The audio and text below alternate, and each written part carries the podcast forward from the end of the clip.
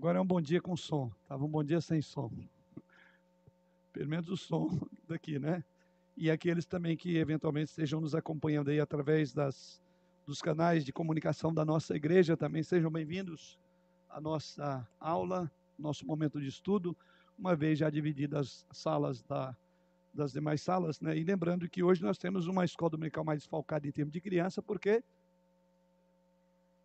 isso, as crianças estão em Itaquaquecetuba, que é uma das nossas congregações, e foram ter uma aula conjunta ali, né, com as demais. Então, estejamos, como já temos feito até aqui, orando, para que tudo corra bem ali e seja sejam momentos muito proveitosos ali, tanto para as nossas crianças, né, aqui da igreja, como também aí da região de Itaquaquecetuba. Bom, eu quero só fazer um breve comentário aqui com relação ao tema proposto uh, no início da semana passada, ou seja, a partir de domingo passado, que é sobre a questão da justiça social. Analisando de uma forma mais detalhada o que eu já vinha fazendo já há um tempo para cá, de um tempo para cá, fui observando que o tema ele tem muito mais desdobramento do que aquilo que inicialmente eu mesmo havia preparado ou estava focado, né? Então eu poderia fazer uma abordagem mais sucinta, que era o meu propósito inicial, né? É, objetivo e sucinta é, para atender um dos aspectos da, dos temas é, que envolve a questão ética. Né? Nós estamos abordando a questão ética. Né? E, porém, à medida que fui vendo as nuances desse tema, a, as implicações em várias outras áreas, inclusive áreas que envolvem a questão ética, é, percebi que é, e, e, cheguei à conclusão que valeria a pena a gente deter um pouco mais no tema para olhar essas implicações, tá? E com isso, então, significa que nós vamos desdobrar o tema de justiça social mais do que aquilo que inicialmente eu esperava e eu pretendia. E os irmãos vão entender porque à medida que a gente for entrar e você falar, nossa, eu nunca imaginava que essa visão é, social é, tivesse tantas implicações, né? É, é e, e, tivesse tantos desdobramentos.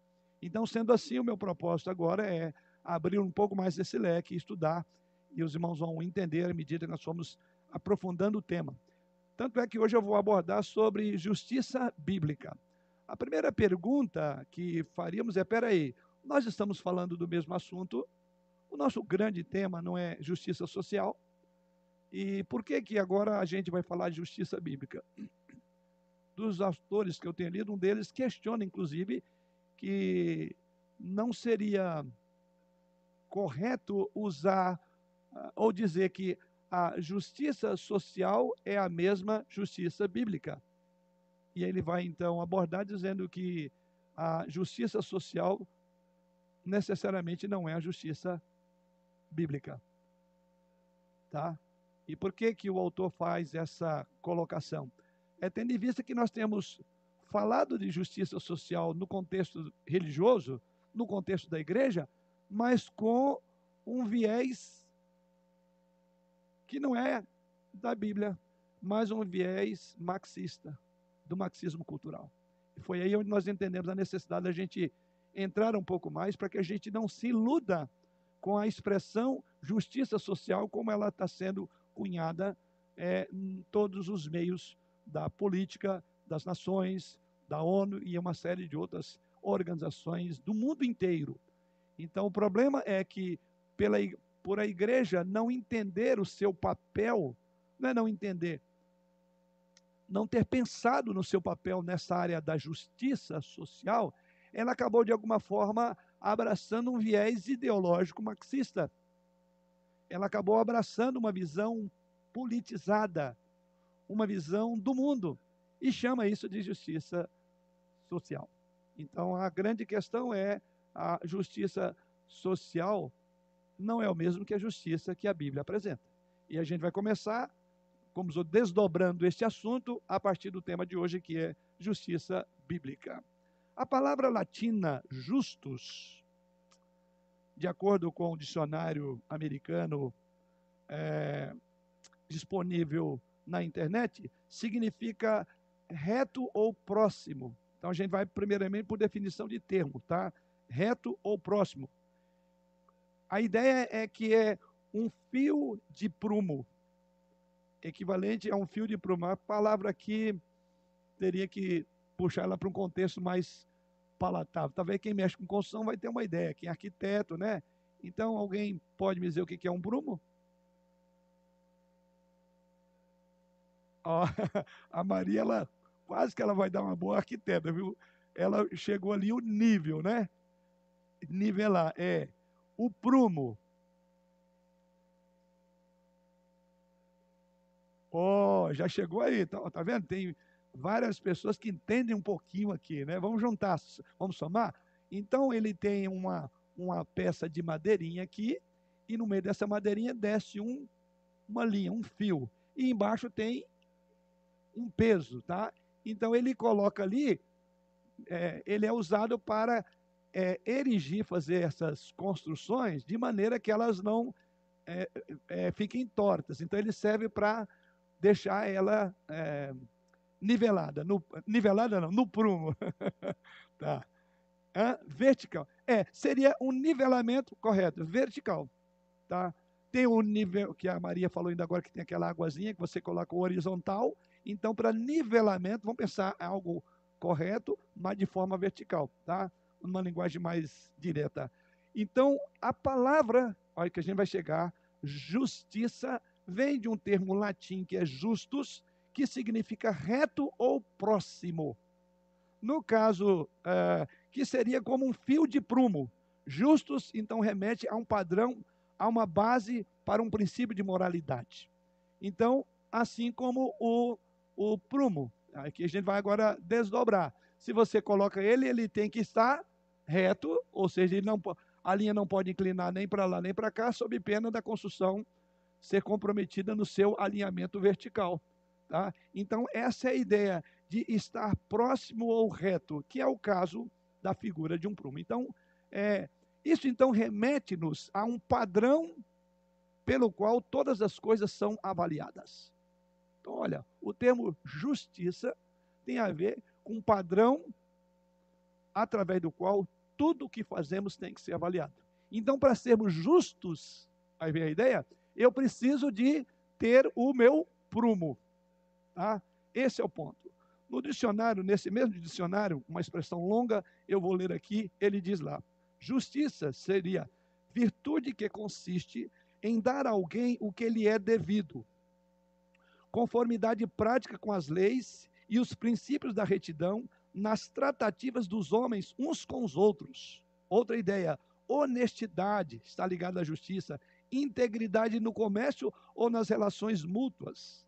Conclui, a, a, prossegue ainda a explicação dizendo: a justiça é distributiva, e eu vou falar um pouco sobre isso na aula hoje, ou comutativa, eu vou usar um outro nome. A justiça distributiva cabe aos magistrados ou soberanos, e essa justiça chamada distributiva, diz o dicionário, consiste na distribuição a todo homem daquilo que é de direito ou equidade nas leis, e os princípios de equidade requerem ou não a, a uma decisão de um magistrado.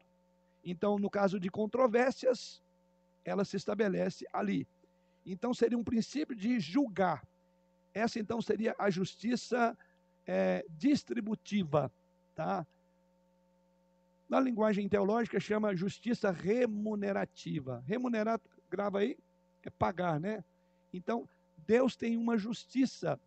Então, Deus é o grande legislador. Deus é o parâmetro daquele prumo, tá? Para ficar certinho. Então, na aplicação da justiça, então, dois elementos são importantes. Tanto é para condenar, para julgar entre partes e ser justo. Então, essa justiça é, é, retributiva, né, ou distributiva, como é que é chamado, ela é aquela que é, aplica a pena ao infrator. Então, isso é ser justo. E isso tem que ser feito por autoridade competente. E é nessa visão dessa justiça que o apóstolo Paulo afirma lá em Romanos que toda autoridade procede de Deus. E diz lá, ela é ministro para o teu bem. Queres tu não temer a autoridade? Faça o bem e terás louvor dela. Porque não é sem motivo que vem a espada. O que ele está dizendo ali é todo o assunto justiça. Uma justiça social que se aplica em relações humanas. É a primeira coisa a se observar. Já a outra justiça, chamada comutativa, consiste na negociação limpa no comércio e na mútua relação entre um homem e outro homem.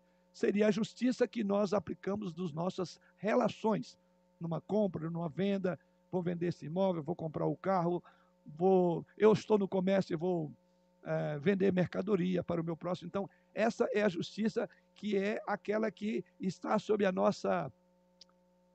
A, que, que, que diz respeito às nossas relações interpessoais. Comutativa e a outra é aquela que você leva para um magistrado superior para ele julgar uma causa. Tá? E nesse julgamento, inclusive, o infrator pode ser penalizado, né? conforme aquilo que o Código de Lei determina. Tudo isso tem a ver com o conceito da palavrinha que nós estamos trabalhando. Pois nós vamos ver, é justiça, a gente chama justiça social. Então vale a pena, a primeira coisa é lembrar o princípio do que é justiça. Nesse sentido, o padrão moral é comumente associado a uma lei, razão pela qual a justiça é equiparada à guarda da lei ou à legalidade, e a injustiça à quebra da lei ou ilegalidade. Eu tenho esses pontos que foram colocados aí, à medida que eles conseguirem lá, vão colocando aí. São algumas expressões. Então vamos lá. Então, nesse sentido, se a justiça ela tem então esse conceito que emana de uma regra, então quando nós falamos justiça, só pode ser declarado justo ou não justo aquilo que está regulamentado na lei. Estamos caminhando juntos. Agora chegamos a, ao padrão de justiça. Tá? Na Bíblia, nós traduzimos esse termo, e aí vai agora é, dois termos em hebraico. O primeiro é Tissadek e o outro é Mishpa. Tá? O primeiro é por retidão, o segundo é justiça, dependendo do conceito. Então, a Bíblia liga é, retidão e justiça como coisas é, intercambiáveis é, ou que vão sobrepondo uma as, umas às outras. Então, na Bíblia, nós traduzimos esses dois termos como retidão e justiça. A Bíblia tem mais de 30 exemplos em que retidão e justiça são usados de modo, de modo intercambiável. Por exemplo, Provérbios, capítulo 8, versículo 20, diz assim, ah, e aqui eu vou usar uma versão da NVI. Ando pelo caminho da, olha a palavra, retidão, em meio às veredas da justiça. Você está vendo os dois termos aí? retidão e justiça. Então, significa que esses termos, eles é, não só podem sobrepor um ao outro, como também completar a ideia um do outro. Então, a Bíblia mostra que esses termos muitas vezes vêm, digamos, casadinhos. Justiça e retidão estão casadinhos e você vai entender por quê dentro em breve. É, um outro texto que nós poderíamos é, é, ver essa expressão é Salmo 103, versículo 6 desculpe, é, Salmo 103, versículo 6 diz assim: O Senhor age com retidão, olha a palavra, eu estou usando a NVI, e faz justiça a todos os oprimidos. Veja de novo, o Senhor anda em retidão e faz justiça.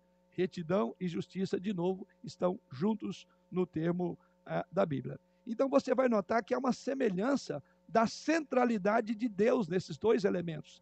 Justiça e retidão virão sempre de Deus. Deus é o promotor da justiça. Deus é o único que anda em retidão. Prosseguindo um pouco mais, Salmo 97, versículo 1 e 2, vamos ver os dois termos de novo, dizendo assim, e aqui mais uma vez NVI: O Senhor reina, regozije-se a terra, alegrem-se as numerosas ilhas, nuvens e escuridão o rodeiam. E olha agora a palavra: justiça e retidão são a base do seu trono. Não sei como é que a versão dos irmãos foi traduzida aí. Justiça e retidão são a base do seu trono. Como é que está aí na dos irmãos? E juízo, né? Retidão, então, é, é, está sendo traduzido por juízo, tá? Então, é justiça e juízo, ou justiça e retidão são as bases do seu trono. Então, quando você olha esse texto, você verá que Deus é, a um só tempo, reto e justo. Então, quando nós falamos de justiça, e vamos chegar na justiça social, essas duas coisas que emanam de Deus têm que ser aplicadas para que você realmente é, é, é, pratique a justiça social, ou seja, é retidão, é, ser reto e ser justo são duas coisas imprescindíveis se você quer aplicar a chamada justiça social. Então, grave esses dois termos, reto e justo. Se Deus não fosse reto, não seria justo. Se não fosse justo, não seria reto. Mas ele é as duas coisas ao mesmo tempo. Ou seja, ele é, tem um princípio de retidão e justiça que emana do seu ser. Então, por isso que toda justiça social passa necessariamente, necessariamente por essas duas coisas que emanam de Deus: justiça e retidão. Gravem bem esses termos, a gente para estar meio isolado, nós estamos na parte de uh, uso da palavra, definição de termos. E depois você vai ver como que esses termos são importantes para que a gente realmente faça ou para que a gente viva dentro de uma justiça social. Essas duas coisas têm que caminhar. Passo agora a um primeiro tópico, e aí eu quero, estou dando a dica aqui para os, meus irmãos que estão lá é, com parte do esboço. Existe um padrão moral revelado por Deus. Então, esse é o primeiro é, pensamento. Tendo em vista é, que a, a palavra significa como um fio, um prumo, e remete naturalmente a um padrão, e nós estamos olhando que esse padrão está em Deus, justiça e retidão. É dele que vem isso. Então, qual é o padrão, qual é o parâmetro que nós usamos para a, falar que a justiça realmente é uma justiça, é, redundantemente, justiça é justa? Que nós vamos ver que nem tudo que chamamos de justiça é justo. E nem tudo que é apregoado por aqueles promotores da chamada justiça social é justo. Porque muitas vezes, aqui eu, se eu entrar aqui, eu já vou debater bastante o assunto. É, é aquilo que muitas pessoas chamam de justo, é tira de quem tem mais e dá para quem tem menos. A pergunta é: isto é reto e justo? Nós vamos entender isso lá. Então, em outras palavras, aqui a gente já está começando a bater naquela grande estrutura da chamada justiça social numa visão marxista. Não é justo. Por isso que o autor diz lá: a justiça social não é a justiça bíblica. E, lamentavelmente, como falei, os crentes, por não entenderem, não terem estudado isso, acabam abraçando uma como se fosse outra.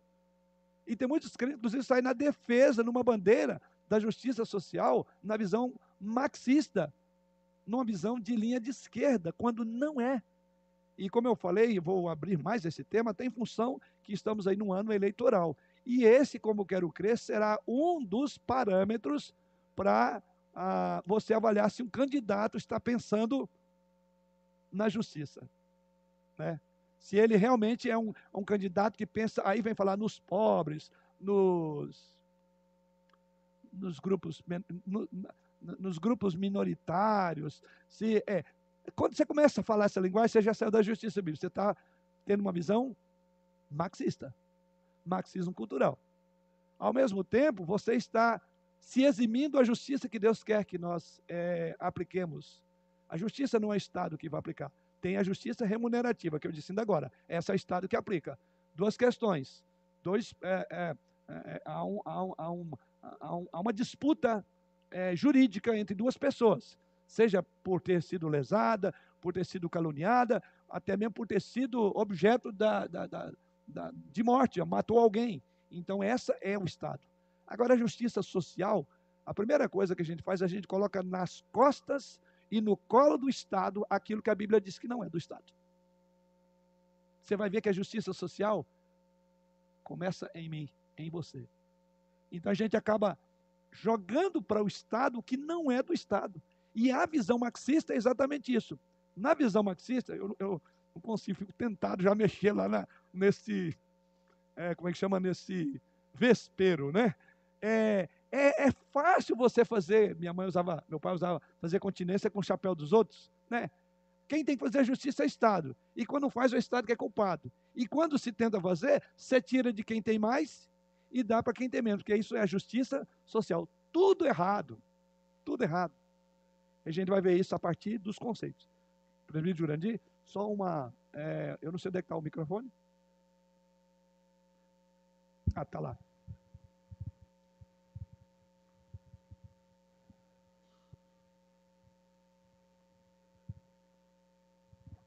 Não, só aí sobre retidão, né? É, me vem muito à mente, né, uma expressão de matemática, né? Eu sou muito ruim de matemática, né? Mas algumas coisas eu consegui gravar e ficar bem, né? E uma das definições de matemática que eu nunca esqueci, bom se o Maurício estivesse aqui, né? É o que é uma reta, né? A ah. explicação da reta é a união de dois pontos na menor distância. Então, por que, que fica uma reta? Porque qualquer desvio que tiver para a direita ou para a esquerda, o caminho vai ficar mais comprido. Quem tem GPS né, e usa o GPS sabe que tem uma, uma opção de é, o caminho mais curto, não tem no GPS, para você ir num lugar? Sim. Então você coloca o caminho mais curto. Por quê? Ele vai procurar uma reta. Ele vai procurar o caminho que é uma reta. Embora eu acho que só para aviação que tem o GPS o caminho mais curto. É. Porque o avião consegue fazer reta. É. Desde que não tenha temporal e venha uma observação para fugir, do, aí já não ficou o caminho mais curto, vai demorar mais tempo. Biblicamente, retidão, né? É, embora o pastor colocou em plumo, que é vertical, né? Sim. E esse é o caminho mais curto para ir para Deus. Aí é uma reta mesmo, né? Sim. E qualquer desvio para a esquerda ou para a direita, nesse caminho, desobedecendo, vai ficar um caminho mais comprido. Fugiu da retidão. Mas vamos pensar na terra aqui, que é o nosso caminho que a gente faz no dia a dia, né? Eu lembro que minha, meu pai falou que vai, quem vai por atalho leva trabalho, né?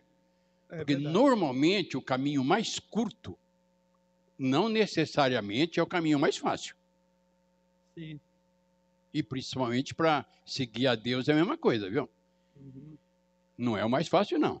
O mais fácil é, talvez, é sair mudando as coisas, né? Para procurar chegar, mas chegar, mas chega com muito percalço da vida, né? o caminho mais fácil nesse caso é o dos atalhos, né? Ir para céu não tem atalhos, você tem que andar pelo caminho, né? É, tem que andar por um caminho que é que a palavra vai traçar. O mundo sim. traça caminho torto, viu? Sim, sim. O mundo traça caminho torto. Os atalhos do mundo levam para para desvio, né? Desvios, né? E muitos, né? Sim. sim. Agora, nós vamos entrar e dividir o, é, o rico dividir com o pobre, né? Se você for na Bíblia, a Bíblia não está ensinando o rico dividir com o pobre. Está ensinando todos dividir com o pobre. A prova é que Jesus falou: você tem duas túnicas, fica com uma e dá a tua. Quem tem duas túnicas não é rico, não. Uhum. Quem é rico tem os armários lá cheios de túnica, entendeu? Pode escolher do que quiser. Mas Jesus foi lá no cerne da questão. Todos. Pode ter o caminho da retidão. Todos. É. Esse... Até aquele que só tem duas túnicas. Sim. Inclusive, esse é um dos grandes problemas que a gente vai ver nessa visão é, marxista, né? É fácil, quer dizer, tira de você, dá para você o seguinte: você pôs a mão no bolso? Onde é que está a ação social? Então a gente vai ter uma, uma, uma, análise crítica bem acurada exatamente nesse ponto. Porque estão tentando criar, usando a figura que o prefeito Jurandir usou aí, né? Estão criando caminhos de atalho para dizer que isso é justiça social. E aí a questão é: a justiça social necessariamente não é a justiça bíblica. E hoje nós estamos aprendendo o que é justiça bíblica, né? Vamos prosseguir um pouco mais. Então, existe um padrão, já que tem um prumo, é um padrão de aferição, nós vamos ver que esse padrão moral foi revelado por Deus. Ou seja, é, eu, quando eu falei a palavra prumo aqui, muita gente desconhecia o termo, né? Mas à medida que eu fui trabalhando a imagem, eu creio que de alguma forma a sua casa teve um pedreiro, ou seu marido, ou seja o que for, você já viu alguém usando aquela. Tanto é quando eu falei da peça, ah, então, trazendo para o nosso contexto, vai ficar mais fácil. Aqui vocês precisam de entender é, de matemática, como eu, eu me uno ao presbítero Urandi, mas esse, eu lembro dessa aula também. a reta é a ligação de dois pontos de forma mais rápida, objetiva, sem é, tergiversar. Agora, por outro lado, esse que nós vamos ver aqui, esse prumo nós já temos, que é essa segunda parte. Há um padrão, ou seja, existe um padrão moral transcendente e Deus revelou a nós. A pergunta é: como Deus fez isso? Primeiro, em primeiro lugar, ele o comunica a nós interiormente. Então, há um padrão, há um princípio que foi comunicado a todo homem de forma interior, porque somos portadores da imagem de Deus. Então, todos nós temos um sentido interior dessa lei, que a Bíblia vai falar que essa lei está impressa no nosso coração. C.S. Lewis, ele em sua obra clássica de apologética, ele foi um apologista, ele, num livro chamado Cristianismo Puro e Simples, chama esse código que nós estamos chamando aqui de código natural, ou seja, um código inato, um padrão, um prumo que está lá. É uma pista que ele chama pista do sentido do universo. O Bijurani usa a figura aí de você ter uma, um direcionamento através dos vários aplicativos, ex e outros mais, né? Aliás, falando nisso, tem alguns casos que é melhor você não pôr no ex, que ele vai te complicar mais, né? Vai te levar para o caminho mais, talvez mais curto, mas vai te pôr em algumas enrascadas, né? É, então, nem, nem todos os caminhos levam a Roma, nem todos os caminhos levam a Deus, e nem todas as indicações de um aparelho, quer dizer, elas falham. Mas é, é, é C.S. Lewis, ele diz que é, há uma pista do sentido do universo. O homem nasce com uma pista do sentido do universo. Usando a figura, o homem nasce com GPS. Ele sabe localizar-se no cosmos. Porque é a nossa primeira divisão. Há uma lei comunicada interiormente de padrão de justiça. Tá? Ele diz ainda, C.S. Lewis, que os seres humanos no mundo todo têm essa curiosa ideia que devem se comportar de certa maneira e não podemos nos livrar disso. Ou seja, é o senso divinitatis quando Deus nos criou, criou-nos criou à sua imagem e semelhança. Então, vou usar, guardado as proporções, você já nasceu com um DNA de Deus. Você já tem um chip aí de Deus. Isso aqui, independentemente de culto, de adoração, se você se julga ateu, agnóstico, é, espírita, umbandista, presbiteriano, católico, todos. Então, que C.S. Lewis chama uma pista do sentido do universo. Nós nascemos com ela. Pois bem, esse princípio já é um dos grandes princípios da justiça social. Todos nós anelamos por algo de que seja justo. É por isso que eu e você dizemos que certas coisas são justas e boas e devem ser feitas, e outras são injustas, são más e nós devemos evitá-las. Então nós temos esse senso de justiça em nós. Esse é o primeiro ponto, né? O apóstolo Paulo, fala sobre isso de uma forma muito contundente em Romanos, capítulo 2, versos 14 e 15. Vamos lá e veja o que Paulo diz, o que podemos aprender deste primeiro é, comunicado de, de justiça interior a nós. Sim.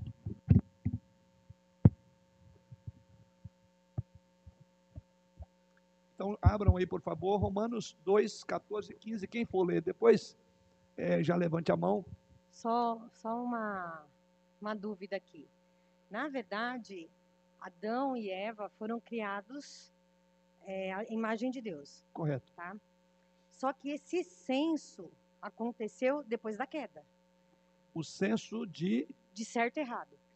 Porque antes da queda, eles dependiam de Deus para fazer o certo. Depois da queda que eles se esconderam, opa, fizeram uma, fizemos uma coisa errada. Porque antes eles faziam certo. Porque obedeciam a ordem de Deus.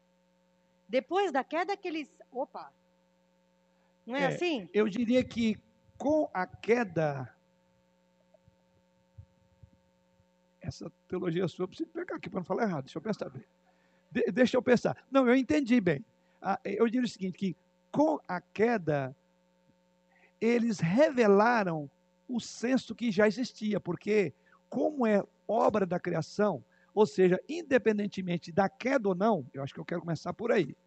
Não é que eles vieram a ter isso depois. Então é, o que vem antes? É o ovo ou a galinha? Alguém já fez essa pergunta. E qual é a resposta? Deus fez primeiro o quê? Então pronto, gente, deixa o ovo para lá. Isso é que vem depois. Desculpe. É o que eu estou querendo ainda pensar aqui, né? Mas vamos lá. É, a questão é, é, nós somos criados à imagem semelhança de Deus. Por Deus ser o senso de ter esse é, retidão e juízo, nós expressamos isso quando nascemos, já nascemos com isso. Então vamos pensar. Adão e Eva já tinham isso, porque não foi algo oposto depois, porque está na natureza. É, é, eles já foram feitos a imagem e semelhança de Deus. Diz lá, façamos homem a nossa imagem e semelhança. Ali já está tudo de que era necessário. O primeiro ponto. Agora eu entendo o que a irmã colocou. Agora, esse senso para definir o certo e errado veio a partir de. Então, ah, não é que o pecado foi a, a, a, a causa. A, não, o pecado não foi. O pecado foi a ocasião. Isso, foi a ocasião para eles falarem: isso é bom, isso não é. Por quê? Porque antes mesmo de Deus vir falar com eles, já tinha um senso de que tinha errado. Então eles tinham um senso de justiça. Por quê? Porque isso foi anunciado. Até mesmo quando Deus disse não coma, ele disse, porque eu digo que você comer, você vai morrer. Em outras palavras, Deus já tinha dado a ele a capacidade de entender. Por isso que o pecado foi alguma coisa é, muito grave. Quer dizer, ele sabendo disso, ele, por isso que o pecado é alguma é, é, é uma afronta, não é uma falha na parte de Deus, mas é um, um coração realmente rebelde. Quer dizer, ele sabia entre o certo e errado. Deus não tinha dimensão, aí sim, de como é que isso se expressaria. Aí se expressou em vergonha, medo, lembra lá? Tive, estava é, é, nu, tive medo, me escondi. Então eu diria que a queda foi a ocasião, a oportunidade para revelar o que eles tinham. Correto? Era isso que você queria dizer? É, porque eu estava Perfeito. Eu acho que é uma boa ilustração, né? Que ela está colocando, como está sem microfone, a nossa irmã já está falando, é igual uma criança. Você não precisa de ensinar para ela, mas ela já vai fazer a coisa sabendo que está errado, porque o olhinho dela está no, no guardião das leis, né? no papai e na mamãe. Que eles têm uma ideia de que aquilo está errado. Então, esse é o ponto. E esse é o nosso tópico aqui. Então, este. Veja o que Paulo diz, então vamos ao nosso texto agora. É, Romanos 2, 14 e 15. Quem vai ler? Opa, irmão Denison, por favor. Quando, pois, os gentios que não têm lei procedem por natureza de conformidade com a lei, não tendo lei, servem eles de lei para si mesmos. Estes mostram a norma da lei gravada no seu coração, testemunhando-lhes também a consciência e os seus pensamentos, mutuamente acusando-se ou defendendo-se aí. Veja o que Paulo diz. Ele diz primeiramente dos gentios. E ele diz que esses gentios não têm lei. Ou seja, a, ele está falando aqui do decálogo. Eles não têm essa, essa lei divina, eles não, não têm o, o, o entendimento dela. Mas ele diz que procedem por quê? Não tendo uma lei externa, ou não conhecendo ainda a lei externa como conhecia o judeu, o gentio não conhecia. Ele diz, mas ele tinha uma outra lei, qual é o nome dela aí? Quando, pois, os gentios que não têm lei procedem por, olha a palavra, natureza. O que é a natureza? É nós estamos falando aqui de uma lei comunicada interiormente. A natureza do gentio já tinha. É, então, em outras palavras, o gentio fazia o que fazia, não é porque ele era ignorante de que é, saber o certo e o errado, porque a lei da natureza, ou seja, eles já nasceram com uma lei própria. E olha o que ele diz na sequência. Olhe comigo para o texto, os detalhes. Então, é, que não tem lei, eles procedem por natureza de conformidade com a lei. Ou seja, mesmo ele não conhecendo, a natureza dele, o senso divinitatis, já está lá. E não tendo lei, servem eles lei para si mesmo. E aí ele diz que em cima desse princípio, eles, então, não tendo lei, ou seja, não seguindo um padrão, um decálogo, eles acabam gerando leis para si mesmo. Então é o seguinte: quando um gentio que não tem a lei de Deus revelada no seu coração, ele tem uma lei interior que ele nasceu com ela. Então ele, por não ter a lei de Deus, ele usa, ele próprio se faz de lei. E a justiça social está exatamente nesse primeiro ponto eles fazem lei de si e para si mesmos. Mas essa é a lei que deve reger as relações. Deixa eu citar um exemplo disso. Eu trabalhei um tempo quando no Carandiru, que era, era Carandiru aquele que foi desfeito, eu misturo. É, Carandiru. Eu fui lá, eu ia fazer um trabalho lá. Como cenarista, eu tinha um trabalho regular que eu sempre gostei de, como os outros, fora da igreja. Eu sempre me envolvi em função até, como falei, meu histórico, meu pai em missões, então sempre fui uma pessoa de andar lá fora sem muita dificuldade de pregar e entusiasta nessas coisas. Eu lembro que eu trabalhava muito com, com é, em presídios. Eu estava no Carandiru e tinha uma cela lá, acho que elas cabiam, cabiam mais ou menos, acho que 150, 300 homens. Eu não sei quantos que ficavam lá, gigantesca. Então, quando eu chegava, passava por todo aquele processo de, de vistoria, até humilhante, complicado, mas eu não estava preocupado com isso, e fazia o trabalho lá. E nessa época eu trabalhava com os coreanos. Eu não sei se os irmãos lembram, na época que a nossa igreja fez parceria com a igreja é, Betânia, a igreja coreana, é, com os coreanos. Então eu ia para lá e os coreanos, eu com a minha inocência, os coreanos inocente e meio com o contexto brasileiro. Né? Então imagina no que que dava. Eu sei que uma ocasião eu ia e sempre eu olhava que tinha alguns outros, é, como chama? Outras celas e muitas não iam para lá. E aí eu sempre, aí um dia eu, eu sempre vinha os policiais bem armados, né, para me colocar naquela jaula maior lá, naquela cela, ali era o local da preleção, e eu perguntei, falei, interessante, eu nunca vi esse pessoal, eles nunca foram lá na nossa devocional, quando eu falava com todos eles, né? Aí ele não quis responder, ele só falou que não podia misturar aqueles dois, é, aquelas duas celas, aquela com aquela que eu estava indo. E aí eu fiquei ainda incomodado, falei, mas por que, que ele não falou? Aí perguntei, quando terminei a minha devo a devocional lá com presos, perguntei para um deles, eu estava perguntando ao policial, ele não me explicou, só disse que não pode misturar. Por que, que os de lá não podem vir para cá? Falou assim, ali são é, estupradores. Imagina se ele pega esses estupradores e coloca, ali tinha assassinos, é, ladrões, essa cela que ficava ali. Coloca um estuprador dentro de uma cela dessa. Vê o que, que acontece. Eu estou ilustrando essa lei, que não tendo lei, eles fazem leis para si mesmo. O homem natural tem uma lei porque emana de Deus o conceito de certo e errado. Mas não tendo uma lei de Deus, não tendo um prumo de retidão e justiça, cada um vai ter o seu próprio prumo de retidão e justiça.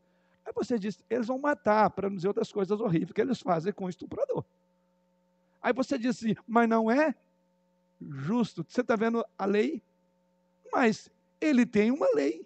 Assim, ele admite qualquer tipo de crime. Mas estupro, não. Você entendeu? Ele faz. Hã? Sim, sim. Trabalhei também com, com, com menor. É, isso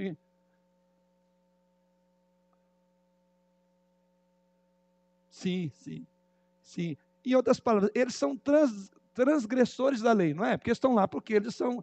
Mas eles têm uma lei para si mesmos. Você entende isso agora aplicando no texto? Olha o que o texto está dizendo. Vou repetir. Vamos para o texto de Romanos 2,14. Quando, pois, os gentios que não têm a lei, essa lei de Deus, a palavra, né, a, a revelação especial, procedem por natureza, ou seja, eles têm, eles já nasceram com esse senso de certo e errado é, de conformidade com a lei. Não tendo lei, servem eles mesmos de lei para si. A justiça social, lembra, necessariamente não é a justiça bíblica, porque é uma lei que os homens fizeram para si. Mas quando eles vão aplicar a lei, tira de um, dá para o outro, não pode ter, temos que igualar as classes sociais. Que lei é esta? Que justiça é essa? Marxismo, queridos. Vocês vão aprender muito isso sobre justiça social. E a gente abraça isso dizendo, ah, que, que coisa boa, né? É bom, a gente tem que ajudar os pobres, ou tem que é, ajudar essa classe. E temos, mas nós vamos ver qual é a justiça bíblica. Então, a primeira coisa que se deve se observar é que, é, aí veja na sequência, ele diz, na sequência, o próximo verso, estes mostram a norma da lei, olha aí. Então, duas palavrinhas que eu quero que você guarde. Por natureza, está na natureza dele, não foi dada por externamente, não foi revelada pelas Escrituras, mas uma lei que é chamada por natureza está de acordo com a expressão norma da lei gravada no seu coração. Então, natureza e norma da lei no coração é a mesma coisa, que é o tópico que nós estamos abordando. A nós foi comunicado interiormente uma justiça, uma lei, que seja ela chamada natureza, quando nascemos já com essa visão, ou, como Paulo diz, gravada no coração. Tá? Ninguém precisou de ir lá dizer para ele o que é certo e o que é errado. Como eu falei, a questão aqui. Né? Mas nós falamos, essa, essa justiça não é tão justa assim. Mas se você olhar do ponto de vista da natureza daquele homem, ele diria que esse crime é inaceitável. Embora ele aceite o dele, que matou. Você está entendendo? Então, aqui eu estou. Hã? Isso, vai ser lá como as crianças dizem: pecadinho, pecadão, isso não, isso não, né? Mas eu quero só que. Tem, tem. E aí tem aí os PCCs da vida, que é infringiu alguma lei. Então, o que é, é, é, é importante trazer essa imagem, porque a ideia é: todos nós prezamos pela palavra justiça. Você está entendendo? Agora nós vamos saber o quanto que essa palavra está carregada de lei natural ou do prumo de justiça e retidão. Isso faz toda a diferença. Nós não podemos confundir a justiça bíblica com o que hoje chama-se, convencionou chamar de justiça social. Depois eu vou apontar as falhas, embora aqui já creio que está dando para vocês já, é, é, é, é, como é que fala? é, já começar a entender que temos diferença. Nós pensamos, como crentes, nós temos uma justiça social, sim, uma justiça bíblica. E a nossa, a nossa não, a de Deus difere dessa é, que está aí. Bom, então, em outras palavras, ele diz: eles mostram a norma da lei gravada no seu coração. Agora diz: olha, que ele diz, testemunhando-lhes também a consciência e seus pensamentos. Então, a ideia é que todos nós nascemos com um foro, com um tribunal que chama consciência, um foro íntimo, um dos mais poderosos tribunais, mais do que o Supremo. Esse é o grande tribunal, porque ele está na nossa consciência, tá? É, a consciência e seus pensamentos. E ele diz que essa consciência, acompanhe comigo a sequência do texto, e essa consciência que a pessoa tem, o que, ela faz com a pessoa mutuamente, entre uns e os outros, acusando-se ou defendendo-se. Cada um tem a sua justiça social. A questão é, de onde é, que tipo de justiça nós estamos apoiando? Qual é a linguagem da justiça social à luz da Bíblia? Não é esta linguagem do homem natural. A igreja tem uma proposta diferente, porque a proposta da igreja não é do mundão lá fora. Não é de uma visão marxista do cultural. Ela é uma visão bíblica. Então a gente, primeiramente, desintoxicar dessa palavra da forma como ela tem sido usada. Tá? Paulo então declara nesse texto, de forma ousada, que todos, não apenas os judeus, sabem tacitamente qual é o padrão moral de Deus, porque ele diz: praticam as coisas da lei por natureza. Eles mostram que Deus escreveu a lei no coração deles, porque a sua consciência os convence de transgressões. Aquele homem que não aceita misturar aquele tipo de de, de crime com esse aqui vai matar, mas eles também, você acha que lá eles têm a ideia de que são inocentes? Daqui a pouco vou fazer uma citação aqui de um autor que eu achei muito interessante, visitando um presídio americano. Bom, pense um pouco é, como isso é importante, esse ponto aqui, para nós desenvolvermos a, a questão da justiça social. Como seriam as relações humanas se não tivéssemos um sentido interior do certo e do errado? Como seriam as relações humanas se, no dizer de C.S. Lewis, não houvesse uma pista do sentido do universo? Você entendeu? Então nós nascemos, então isso, isso torna, isso possibilita vivermos em comunidade. Por que, que eu respeito o direito de ter um terreno de 5 por 20? O senhor está vendo um baita num terreno gigante aqui, de de, de 100 por 100? Por que, que eu não dou um purozinho lá, tiro a, a, a, a divisa e dou uma chegadinha para lá? Um MST. Olha aí, tá vendo? Ele já pegou o gancho aí. Já pegando bem, gente. Por que, que eu não vou ser como um MST? Porque tem um padrão, tem uma lei que estabelece. Ah, mas está tá desocupado mesmo? Vamos computar. Isso é chamado de justiça o nome maior, justiça social. Você está tá vendo? Por quê? Veja o quanto isso é importante. Esse senso que nós temos de justiça, mesmo que acusando e defendendo, diz aí, ele é, é, é, ele é o mínimo para viver em sociedade. Isso faz parte de outro tópico na teologia que chama graça comum de Deus, que não precisa ser crente ou incrédulo. Por exemplo, a graça comum de Deus se revela, por exemplo, você tem aqui um terreno de um homem piedoso, justo e crente, ele planta é, vários tipos de grãos para o alimento, para vender. E do outro lado aqui você tem uma, um terreno, uma, uma parte de uma terra de um ímpio, de um, de um insano, quem sabe até fruto de lavagem de dinheiro, né? terras de, de, de, de, de, políticos que lavam dinheiro, terras, inclusive, que é preço de sangue. Aliás, estive visitando o irmão da igreja, estava falando de um vizinho lá e tal, todo um, um rolo lá, mas está lá e progredindo. Aí a chuva cai aqui, aí você acha que Deus fala, agora, chuva, é, é, nuvem, vamos cortar aqui. Aqui não, porque esse aqui é um profano, é um, isso aqui é fruto de sangue. Já viu isso? Às vezes até a terra que produz melhor do que a igreja. Então, em outras palavras, irmãos, o que nós precisamos pensar é como as relações humanas seriam se nós não tivéssemos o conceito do certo e errado. Uma consciência que nos guiasse, um sentido do universo, como diz C.S. Lewis. E se nenhum de nós sentisse culpa ou vergonha pelo que fazemos de errado, então esse senso é importante para vivermos em comunidade. É o que possibilita eu respeitar a propriedade alheia. Então isso é importante. E isso todo mundo tem. O pessoal do MST tem isso também. Por isso nós vamos ver. Mas ele quer aplicar uma justiça que diz que é justiça social.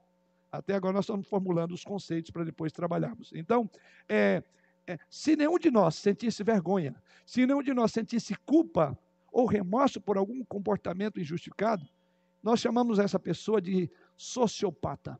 Não é isso? Ou seja, um indivíduo que não sente remorso algum por seu comportamento injustificado. Tem aí os vários nomes, né? Teve um aqui em Goi... aqui eu morava em Goiânia na época, eu lembrava muito desse nome, que era o maníaco do parque. Lembra? É um negócio de arrepiar, não é? Bom, a, o indivíduo então que não tem temor de Deus, né? No mundo repleto desse tipo de gente, de sociopata, o mal correria de forma descontrolada se não houvesse esse sentimento de o que é certo, o que é errado. Contudo, em sua graça, Deus providenciou uma forte barreira ao escrever um código moral no nosso coração. Esse é o ponto. E isso é o que just, isso é o que significa justiça. Nós estamos trabalhando porque é daí o nome justiça social. Então essa justiça ela inibe a disseminação da perversidade ao determinar ao afirmar que certas coisas são corretas e outras são erradas. Nesse sentido, todo mundo tem um senso de justiça. Mas, como diz o texto, alguns vão, por não ter um padrão maior diante do qual eles terão que ser julgados, ou pelo menos imagino assim, então eles vão fazer justiça com as próprias, já vi a palavra justiça com as próprias mãos, e toda justiça com a própria mão também não é uma justiça de Deus. Tá? Segundo ponto, sim. Ah, só um instantinho, porque agora cadê o microfone? Tem algum irmão traz o microfone para nós? Ou deixa por aqui, porque aí. É.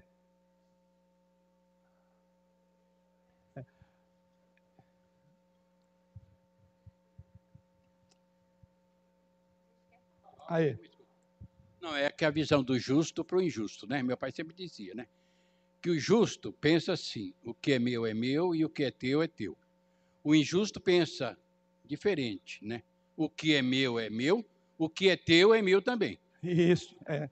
É a filosofia do, do, do bom samaritano lá, né? Do, do, do dos escribas, do, é, é, o que é meu é meu. É, é, ele vê o que é do outro com os olhos de cobiça para ser dele isso. também. E esse é o grande problema. Né? Por isso que o decálogo vai, vai frear você lá na área da cobiça. Não cobiçarás a casa do teu próximo, etc, etc. Gera tudo aí na, Exato. em querer é. ter Sim. E ele não se contenta com o que tem, é, é ter mais. É, é. é, ter mais. Por, por, isso que eu estou falando, esse princípio, ele é, ele é, é, é o elemento básico para viver em sociedade.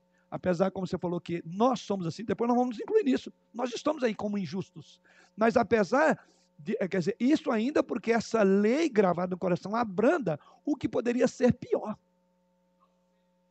Tá bem? É baseado no, no próprio esquema que se montou é, a democracia, né? E vamos ficar com a democracia brasileira, né?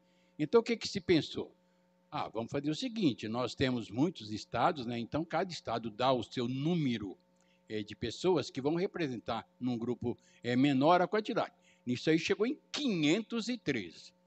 Então você vai falar, nossa, nada vai sair injusto lá, porque 500 pessoas é, pensando, não é possível que não consiga traçar um prumo que pelo menos define justiça. Senador, não, 50 e tralalá, 58, sei lá quanto. 80 e poucos, né, É, 80 e pouco, é. é não é possível que vai. Mas acontece o seguinte, aí está o grande problema, quando, quando se define né, quem vai para lá, já tem um problema. Uhum. Já tem um problema. Quem tem o menor senso de justiça, que conhece Deus e preserva para Deus, normalmente quer fugir disso aí. Eu não quero saber de política, não, eu não quero me envolver para resolver. Só que quem quer ver o mal, ele não foge da luta ele se envolve. Então, acaba dos 500 e trarará, colocando 400 que pensa torto.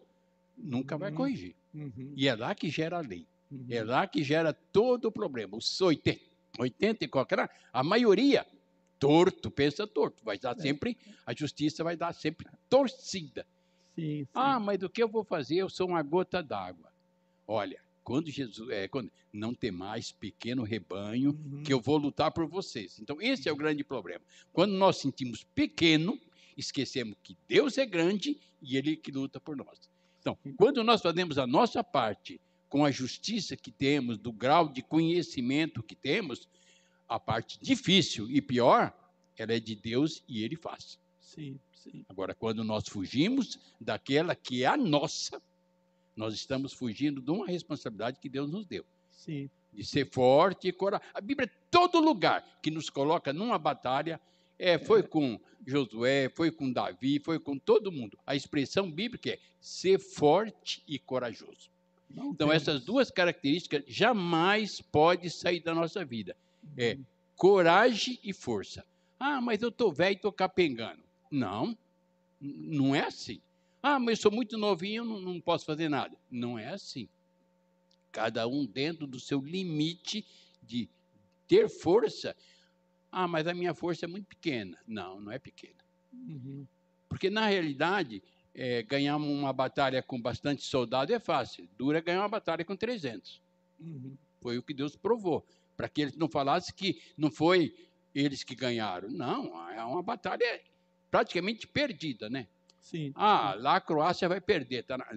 Não necessariamente. Se. Ucrânia, perdão. Ucrânia vai perder. Não necessariamente. Se os crentes de joelho dobrado, pode reverter uma situação impossível de ser revertida. Isso está provado perante no mundo por várias circunstâncias. Ah, mas tem um caminho que vai cair para o caos. Vai cair, ele está previsto, está previsto, mas vai cair com nós fazendo a nossa parte. É eu diria que é até a propósito desses ucranianos, né?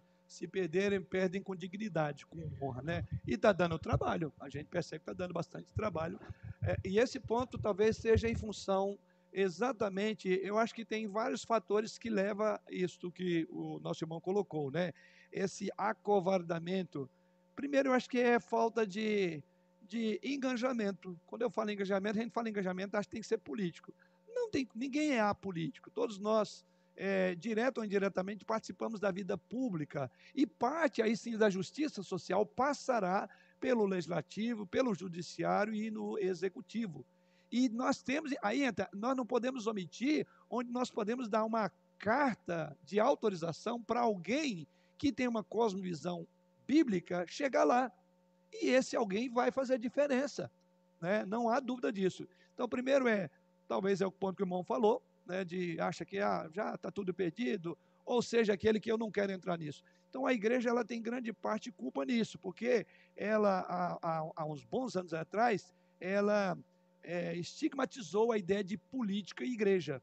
E ela continua, são distintos, tá? São coisas distintas. Mas assim, ela não deveria ter qualquer tipo. Quando falava, por exemplo, e aqui saudosa memória do reverendo Francisco Dias, foi um político exemplar, tá? E e que bênção foi para esse município, que bênção foi que foi um constituinte. Então, se multiplicássemos homens como ele, tinham seus defeitos como todos nós, mas um homem que estava comprometido com uma cosvisão bíblica. E certamente, pela mão dessa pessoa, vai passar recursos, vai passar leis onde aquele voto vai fazer uma diferença, tá? Pode demover, se não conseguir convencer os seus pares, mas melhora o projeto, torna ele menos ruim. Então, eu acho que grande parte disso é que a igreja ela se recu, ela recuou por entender que isso não tem nada a ver com a igreja. Então, vamos ser bem honestos. Tanto é que quando eu comecei a abordar o tema de política e tudo, o ano passado, né, que eu falei várias lições sobre é, democracia, uma série de coisas, e outra, e outra coisa é porque a própria, muitos crentes não sabem. A gente bebe a linguagem de fora, como a que eu estou abordando agora, como se fosse isso, é assim mesmo que a gente tem que defender. Então, a primeira coisa é esclarecimento. E a partir do esclarecimento, então já temos o esclarecimento, agora vamos saber o nosso papel né, como contribuinte financeiramente e como aqueles que dão o mandato. O mandato dessas pessoas está em sua mão e na minha. Então, a primeira coisa é pedir para que Deus não permita que essas pessoas se acovardem quando for chamada, que é um dom, é um ministério, é uma vocação ser um político. É isso. Em segundo lugar, nos dá sabedoria e engajamento com essas causas. Quando eu falo causas, não é a causa do, do, do socialismo, não. Porque essa, como o irmão falou, é, o, o, o, os inimigos da igreja, eles estão ligados, eles não, não, não estão nem aí. E vão ser preponderantemente a maioria. Mas nunca a maioria significa que com a maioria tem a verdade. Foi a maioria que condenou Jesus Cristo, né? É a maioria que nega Deus. Então, e aí vou voltar aqui para os estudos que nós estamos tendo aí nas quintas-feiras. É um remanescente fiel. O que nós precisamos é disso, ser fiel. Porque Deus vai cobrar de nós. Tá? Sim, Eduardo. Eu queria falar sobre a questão dessa diferença da justiça social e da justiça bíblica, né? Que me veio a ideia uma é, situação.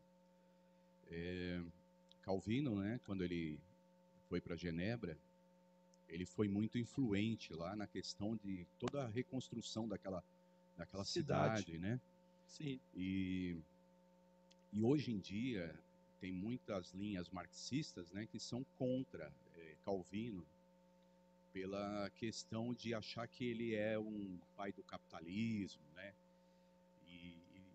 e acontece dessa forma do pessoal ir contra ele, né? Recriminar muito muitos problemas que estão vendo, havendo hoje na, na humanidade, tem um pouco de influência dele ali. De Calvino, sim. De Calvino ali naquela situação, né? Sim. Da, da, da montagem mesmo da, da, daquela sociedade, né? Uhum. Que ele atuou em, em, vários, em várias frentes ali. Aí eu queria perguntar, porque aí às vezes pode faltar um pouco de conhecimento da minha parte o que Calvino fez lá naquela oportunidade em Genebra tem mais a ver realmente com a justiça bíblica do que a social? Pastor é, tem, tem, um livro que acho que vai responder bem, contundentemente, esse assunto, que chama O Humanismo Social de Calvino. Então, Calvino aplicou em Genebra é, exatamente a justiça bíblica. Por isso que ele é contraditado pelos ah, marxistas, porque parece que essa bandeira é de uma visão marxista, o marxismo cultural. Parece que a igreja não está engajada nisso, que ela não tem nada a ver.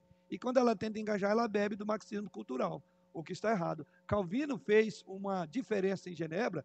Aliás, um dos últimos tópicos que nós vamos abordar é como que a gente viu o, o, a justiça bíblica aplicada. Então, Calvino e em Genebra, nós vamos levantar alguns pontos. Está lá na parte mais à frente do estudo, onde nós vamos pontuar o que, que foi o chamado humanismo social de Calvino e por que, que ele é contraditado, inclusive, nas faculdades.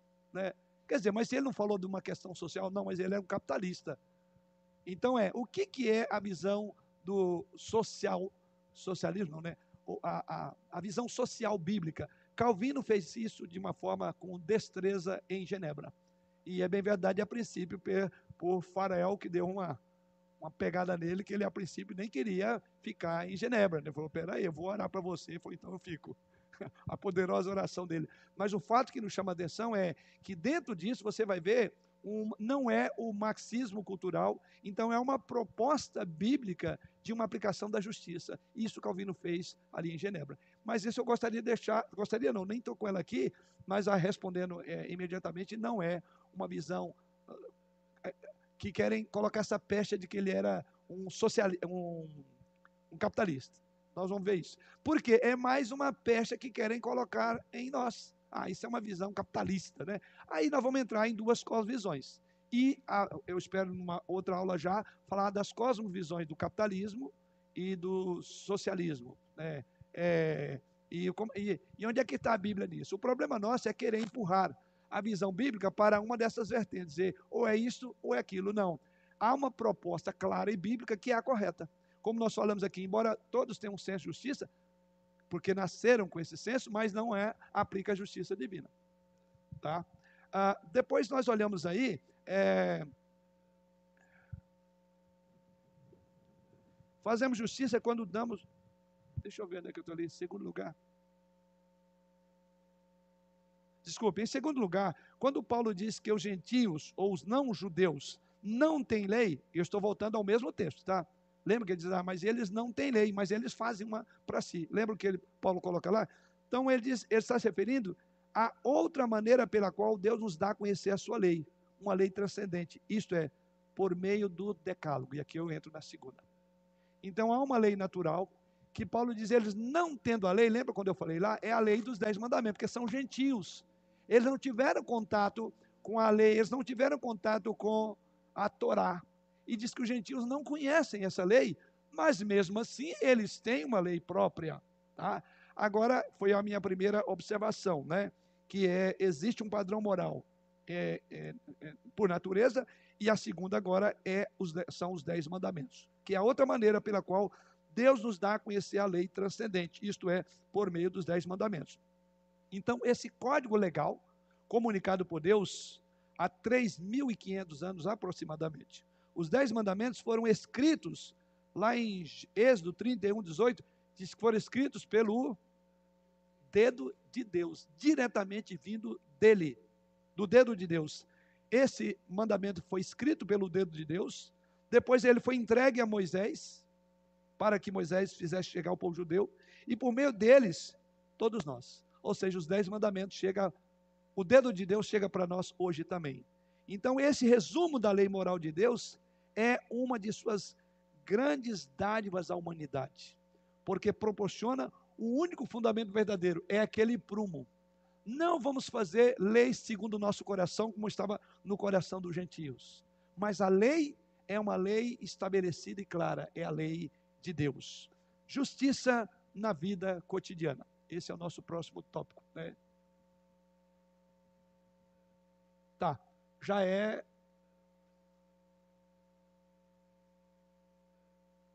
Teria um tópico aqui, justiça na vida cotidiana. Acho que estaria bem em cima.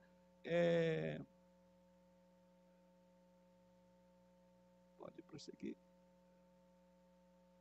Era ali mesmo. É, só que acho que faltou só o título. Aí, é, isso. Aí teria um títulozinho que é Justiça na Vida Humana. É o seguinte: nós temos uma justiça que todos nós nascemos, temos uma outra que é o Decálogo, tá? Feito isso, é como eu posso traduzir essa justiça que emana, que eu nasci, que Deus colocou sobre mim, no senso de, de divindade.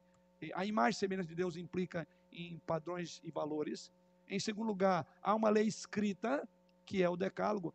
Como eu posso ver isso na vida prática? Então, justiça significa, diz aí, muito mais do que conhecer uma lista é, de regras. Significa viver um relacionamento correto com os outros, com Deus e com seres humanos criados à sua imagem. Ou seja, o decálogo não foi dado para ser aquilo que era para o judeu, lembra?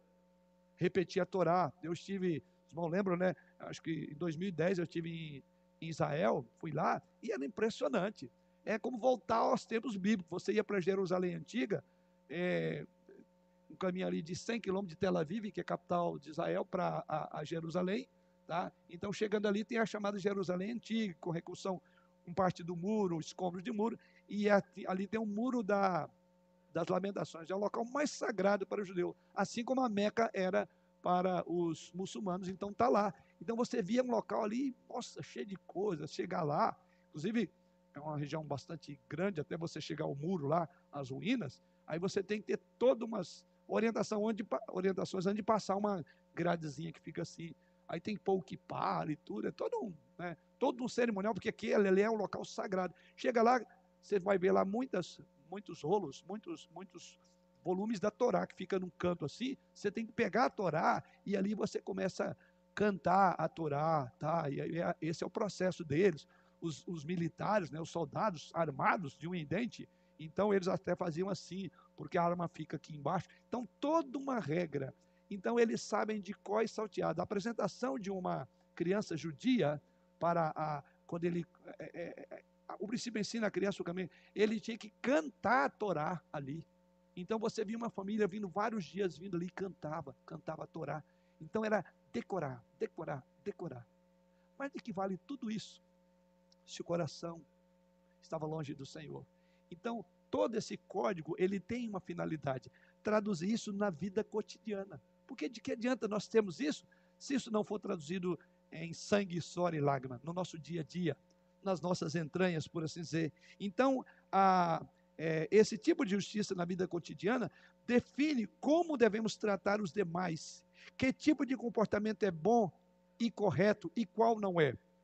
Conforme diz Miqueias, olha ali a tradução desses dois elementos na vida prática. Veja o que Deus diz através de Miqueias, capítulo 6, versículo 8. Alguém lê para nós? Miqueias, capítulo 6, versículo 8.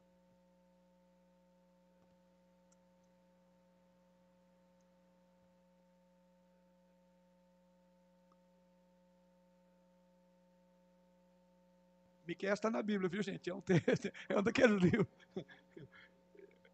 Isso, 6, 8. Ele te declarou, ó homem, o que é bom e que é o que o Senhor pede de ti, que pratiques a justiça, ames a misericórdia e andes humildemente como o teu Deus. A gente pode, Deus. Isso. Veja bem, o que é que Deus pede de ti? Que você decore o decálogo, que você é, estude o decálogo, veja o decálogo traduzido em, em- o decálogo encarnado. O que, que Deus quer de, do, do seu povo? Olha aí a palavra, pratiques, olha a palavrinha, justiça, que mais? Ames a misericórdia, demais. Andes humildemente com teu Deus. Essas duas palavras, praticar a justiça, amar a misericórdia, vamos fazer uma ligação. Uma coisa é, eu tenho que praticar a justiça. A outra é amar a misericórdia. E essas coisas caminham muito próximas na concepção bíblica. A prática da justiça não pode ser correta se eu não tiver amor à misericórdia. E o que é a misericórdia? Amor ao próximo, afeição. Então não é o Estado que vai fazer. A justiça tem a ver com um ato de misericórdia meu. E aí é outro ponto que a gente vai bater sobre o que é a justiça social. É fazer continência com o chapéu do outro. Isso não é misericórdia. Misericórdia é tirar a sua túnica, né? É dar também a cabo. Então veja que a- o apelo da justiça bíblica, irmãos, lembra que eu falei que a aplicação da justiça pode ser a, a remunerativa, Deus punindo, aí vem, entra a lei, aí entra o Estado, que ele tem uma parte de equilibrar as, as, as, as lutas, as, as disputas entre pessoas, organizações, é o Estado, mas a justiça, biblicamente, ela é a nós. É eu e você fazendo isso. Aí eu gostaria de saber, tanta gente que vive aí fazendo, praticando a justiça social, se ele entender a justiça da perspectiva bíblica, se ele faria. Eu creio que 70% daquilo que é chamado de justiça social deixaria de existir. Porque é fazer, porque é você que está pagando a conta. Agora, misericórdia é eu que tenho que ter. Então é fácil eu falar, tira do rico e dá para o pobre. Agora, tira do seu bolso. Nós vamos ver a diferença, justiça e misericórdia. Sim, é, só, só uma. É rapidinho, mas ninguém vai ouvir, vamos lá. Eu sei que ninguém gosta desse microfone, né? Mas vamos lá. Quando a gente fala de justiça bíblica, eu acho que a gente tem que ter em mente a questão do altruísmo. Sim, Não é isso? Que eu acho que é o que resume perfeito. Perfeito, porque a própria ideia de misericórdia é uma atitude que você tem que exercer para com o outro. Lembra lá a parábola do bom samaritano? Não foi a institucionalização dos escribas e fariseus que foram lá. Foi aquele de que ninguém esperava, que se compadeceu. Então, justiça. E o que Deus espera de nós é justiça e misericórdia. Não é isso que diz o texto? Que praticas a justiça, que ames a misericórdia e ande humildemente com o teu Deus. Um autor chamado é, Gary Brashers, ele explica que é o termo hebraico, que a gente já falou lá, é tzedek, traduzido por justiça, significa, olha o que ele diz, uma vida em que todos os nossos relacionamentos de um ser humano com o outro, e do homem com Deus, do homem com a criação, são bem ordenados e harmoniosos. Nesse sentido, justiça é semelhante à palavra shalom. O que é shalom? É, isso é a tradução, mas o sentido, é isso mesmo. O que quer dizer quando um, um, alguém comentou se dizendo shalom? É a paz, né? A paz do Senhor. Mas a ideia é harmonia. Shalom é harmonia. Literalmente é harmonia. Ou seja, é somente na shalom que há justiça. É harmonia. Não pode haver shalom, não pode haver justiça se não há shalom, se não há harmonia. Quando não há harmonia, há disputa de direitos. É o seu direito sobre o meu direito, até que venha a shalom. Um ambiente harmônico. Tá? É, de igualdade. Eu quero que você grave essa palavra, mas não é igualdade. Como é. Infelizmente, os termos estão, estão tão desgastados, a questão semântica. Quando a gente fala igualdade, aí qual é a palavra igualdade vai vir? É aquela que está no ouvido de vocês, que eu quero despoluir, desculpe a expressão, que é essa visão do marxismo cultural. Não é esse tipo de igualdade. Aliás, a beleza da criação do Senhor está exatamente na diversidade. Que desculpe, eu tenho que também dizer, cuidado com essa palavra diversidade. Então veja como que o diabo ele pegou emprestado os termos que deveriam ser nossos. E nós não, não, não temos, ah, ah nós precisamos de é, é, é, redefinir. Infelizmente, nós estamos vendo uma época que temos que redefinir ideias. O que eu estou fazendo é um estudo longo esse aqui, eu estou só na parte semântica, uso da palavra justiça, preciso montar ideia. O tanto que a gente está com a mente completamente comprometida né, para chegar ao tema justiça social, nós precisamos entender o que, que a Bíblia diz de justiça. Bom, na prática, justiça significa, então, seguir o Estado de Direito, demonstrando imparcialidade, pagando o que se promete, em vez de roubar, de fraudar, de aceitar suborno, sem tirar vantagem do fraco, porque é muito mal informado ou alienado, para impedir você de agir, conforme diz Kevin DeYoung. Vou repetir e eu vou concluir aqui porque o tempo já foi. Na prática, justiça significa, diz é, De Young, é, seguir o Estado de Direito, justiça, demonstrando imparcialidade, pagando o que se promete, em vez de roubar, de fraudar, de aceitar suborno, sem tirar vantagem do fraco que é muito mal informado ou alienado, para impedir você de fazer a coisa errada. Isso é justiça. Paro por aqui. Anota aí o próximo tópico, é esse tipo de justiça cotidiana era a mensagem das Escrituras. Nós vamos ver muito isso em João Batista. Paramos aí, anote aí, por favor, para a nossa próxima aula.